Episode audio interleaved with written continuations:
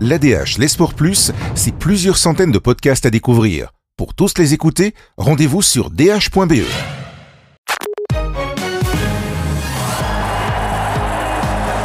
Christophe Franken avec vous, on parle de l'équipe de Biélorussie hein, que les Diables Rouges affronteront ce mardi à 20h45. Alors une équipe biélorusse qui n'est pas vraiment très connue. Hein. Non, vraiment, c'est voilà, on a essayé d'un peu s'y intéresser. Et euh, bah, pour être honnête, on, s'est vite arrêté parce que quand on, nous a dit que le meilleur joueur de l'équipe c'était Vitali Lizakovic. Euh, voilà, je vous avoue que je ne le connaissais pas. C'est un garçon de 23 ans qui est attaquant au Lokomotiv Moscou en Russie. Euh, et voilà, quand on regarde sa valeur marchande, c'est 1,2 million d'euros. Bah, par exemple, juste pour donner un exemple, c'est 5 fois moins que Thomas Fouquet, qui est un des diables qui coûte le moins cher, on va dire. Donc, donc voilà, ça situe un peu l'énorme différence euh, de, entre ces deux pays. Ils sont 88e à la FIFA, on est numéro 1. Donc euh, voilà, il y a une énorme différence. Et donc on s'est dit finalement, est-ce que est-ce que c'était la bonne manière d'un peu présenter ce, football là-bas, cette équipe? Et, en creusant un peu, ben, on se rend compte que euh, l'équipe nationale n'est pas très forte. mais par contre, le, leur amour du football là-bas, il est immense, vraiment. Ils sont dingues, dingues, dingues de foot. Bon, on le sait, ils avaient déjà battu euh, les, les supporters d'Anderlecht s'en souviennent. Euh, le battait Borisov avait sorti une fois Anderlecht en prémilaire de Ligue des Champions. Mais, mais c'est pas juste à ce moment-là qu'ils sont, sont dingues de foot. C'est vraiment depuis toujours. Et, et parfois, évidemment, ça se matérialise d'une drôle de manière parce que on le sait, euh, la Biélorussie, c'est la dernière dictature d'Europe, avec Loukachenko à, sa tête, avec une main de fer, depuis 1994. Et donc voilà, c'est quand on mélange dictature, amour du football, euh, etc., ben, ça donne souvent un cocktail assez, assez surprenant. Vous avez relevé 5 euh, points, vous parliez de, de Loukachenko, qui, ben, avec le Covid, a bien décidé de continuer le foot du coup. Ben oui, c'est sans doute celui, dont on se souvient le plus, puisque c'était il, y a pile un an, c'était en mars de l'année passée bah, tous les championnats évidemment se sont arrêtés. C'était la, panique. On ne savait pas encore très bien ce qu'il fallait faire. Certains championnats ont repris évidemment, les championnats allemands, etc. Mais il a fallu du temps. Et en fait, il y a que deux championnats dans le monde qui ne se sont jamais arrêtés. C'était au Nicaragua et en Biélorussie, donc le, seul en Europe. Euh, ça a mis un énorme coup de projecteur évidemment sur ce championnat parce qu'il y avait beaucoup de gens qui avaient qui étaient en manque de football et qui ont regardé. Et surtout, on a un peu, on a téléphoné à une agence de Paris qui nous a expliqué que c'était surtout voilà beaucoup de gens qui étaient en manque de, paris et de sur du de matchs en direct. Et vu que là le décalage horaire était quasi nul ça permettait vraiment de, de suivre au Nicaragua et il y a eu énormément de paris. Ils nous ont dit que ça a été les, les, par rapport à, un jour normal de, de, mise sur le championnat biélorusse et à ce, mois de mars 2020 c'était fois 100 000 euh, donc voilà, y a... et c'était pas le cas qu'en Belgique, c'était partout en, Europe où vraiment tout le monde regardait le championnat biélorusse. Euh, mais voilà, pour la petite histoire, j'ai un peu regardé. Ils ont raté de peu les, les, gens qui sont subitement intéressés à ce championnat. Ils ont raté de peu le plus grand joueur de l'histoire du foot biélorusse, Alexander Lieb, qu'on a connu à Arsenal et puis à Barcelone où il a gagné la Ligue des Champions. Il venait juste juste pile d'arrêter le, le, football juste avant la, cette pandémie.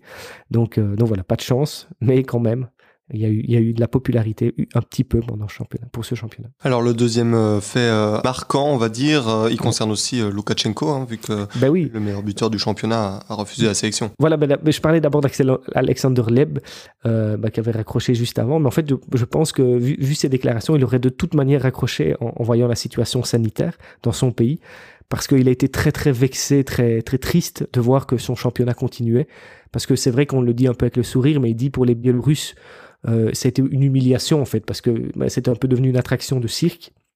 Et tout le monde les regardait avec des grands yeux en disant il y avait même des supporters dans le stade et d'où personne avec des masques. Et donc ils ne comprenaient pas, euh, ils ne comprenaient évidemment pas. Et, et, Liep c'est un, un, opposant très clair au, au régime de Loukachenko. Mais euh, mais c'est pas le seul évidemment. Et, surtout Lieb il ne vit plus en Biélorussie donc c'est encore différent. Et par contre effectivement comme vous le disiez le, meilleur buteur du, championnat c'était en 2019 euh, eh ben, juste après, il a, il a refusé euh, une sélection. Et là, pas uniquement pour le choix de Loukachenko de continuer le championnat, mais de manière plus générale. Parce que, ben, on le sait, c'est, je disais, c'est la dernière dictature d'Europe. Il est à la tête du pays depuis 1994 et c'est vraiment c'est son dernier mandat où, il a été réélu ici en 2020, qui a fait c'est le sixième mandat de suite. Euh, voilà où, où, il a tout écrasé les élections. Euh, il n'y avait même pas d'opposition dans le Parlement, etc. ni au Sénat. Et là, ben, évidemment, les, les, gens sont descendus dans la rue. Il y a eu une énorme révolte. Et ce joueur ben, a un peu été un, un, des symboles parce que à 21 ans à peine, ben, il a écrit sur Instagram à partir du moment où il a été sélectionné, il a vu ça, il a dit, ben moi, tant que c'est ce régime-là, je refuse de représenter l'équipe nationale euh, à cause d'un gars comme ça. Euh, et donc voilà, ça a eu, ça a eu pas mal de, répercussions. Et lui n'a plus jamais été rappelé évidemment depuis, alors que c'est sans doute, on parlait des, stars de l'équipe, c'est sans doute lui la star de l'équipe parce qu'il il joue au CSK à Moscou. C'est vraiment un vrai espoir du foot là-bas. Et mais il, ne veut plus entendre parler pour l'instant de l'équipe nationale. Alors on va aussi parler d'une autre star, hein, mais pas euh, sur les terrains, plutôt les terrains virtuels. Oui, c'est vrai parce que je, crois qu'il y a beaucoup d'amateurs du, jeu Football Manager euh, qui, nous écoutent ou qui nous lisent. Et, euh, et quand on dit Biélorussie, je pense que tout le monde sait qu'il y a eu Maxime Tsigalko là-bas. Alors évidemment, c'est un joueur inconnu pour les gens qui ne s'intéressent pas à Football Manager, mais on sait donc que c'est un jeu qui, est vraiment très réaliste, qui, cherche à découvrir les jeunes talents et souvent euh, découvre des pépites avant tout le monde, et ce qui permet aux, amateurs du jeu de, les connaître bien avant leur éclosion. C'était le cas avec Sigalko, sauf que bah, Sigalko, sa carrière, elle n'a pas du tout suivi l'évolution qu'on lui promettait, parce que dans le jeu, il marquait des buts quasiment par centaines par saison. C'était vraiment un phénomène absolu, sans doute la plus grande légende du jeu. Et dans la réalité, bah, ça a été très compliqué, évidemment, parce que le, jeune garçon, bah, il, faut s'imaginer, c'était au début des années 2000, donc en Biélorussie, il n'y avait pas encore euh, les réseaux sociaux, etc. Il n'a été mis au courant qu'assez tard. Mais quand il a été mis au courant, ça a été assez fou parce qu'il y avait des demandes, euh, des gens qui demandaient son maillot qui à, son club, vraiment, ça venait des quatre coins du monde, même des, Brésiliens, tout le monde demandait son maillot, vraiment, c'était la star, et les gens voulaient savoir connaître son, parcours en vrai.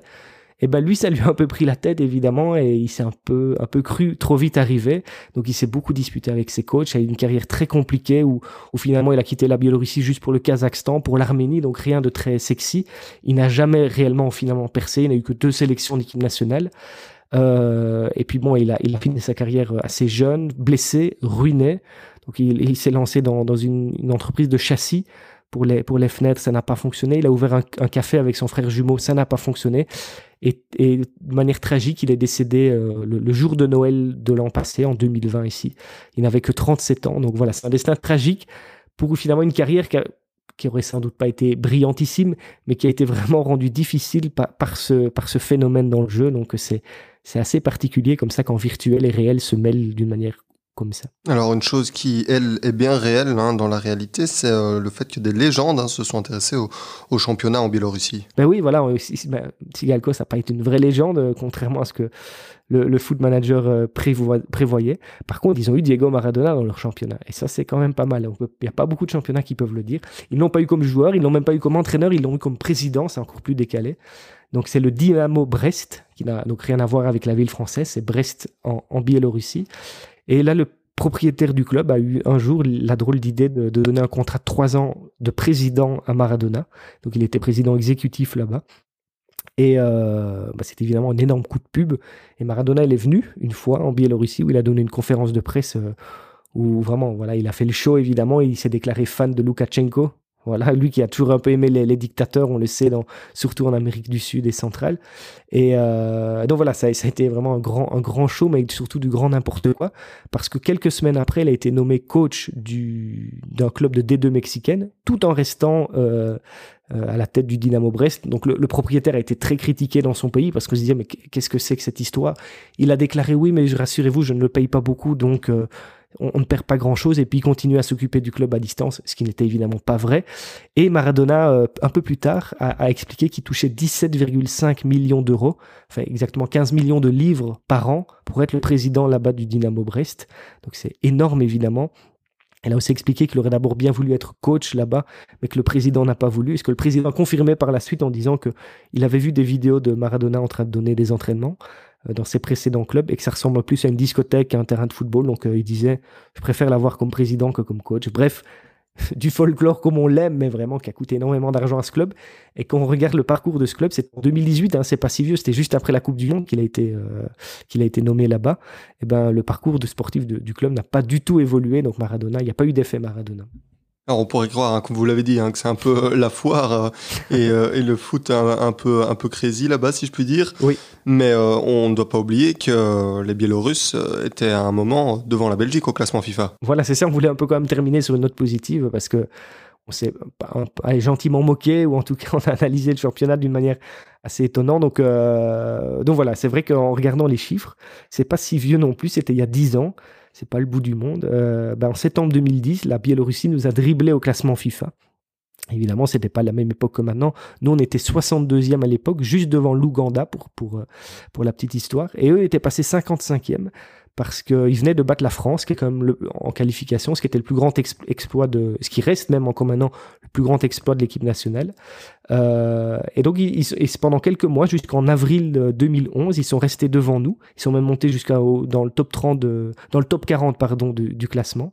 Et, et, voilà, et seulement nous qu'en 2011, la, la génération dorée qu'on connaît encore maintenant et qui va sans doute, on l'espère, donner du mal à, cette, à cette équipe biélorusse ce soir, euh, ce mercredi soir, ben, a pris le pouvoir et là, depuis, ben, la, la, différence est faite. On est numéro 1, eux sont 88e, derrière l'Ouzbékistan et derrière Haïti. Ouais, donc euh, techniquement, pas de coup de génie euh, demain soir. Les Diables Rouges devraient quand même euh, pouvoir s'en sortir. Oui, même si on a une, équipe assez mixte, on va dire, pour pas dire B, mais ça, c'est une autre histoire. Voilà, donc à suivre ce mardi avec vous, Christophe Franken. Merci beaucoup. Avec plaisir. L'ADH, les Sports Plus, c'est plusieurs centaines de podcasts à découvrir. Pour tous les écouter, rendez-vous sur dh.be.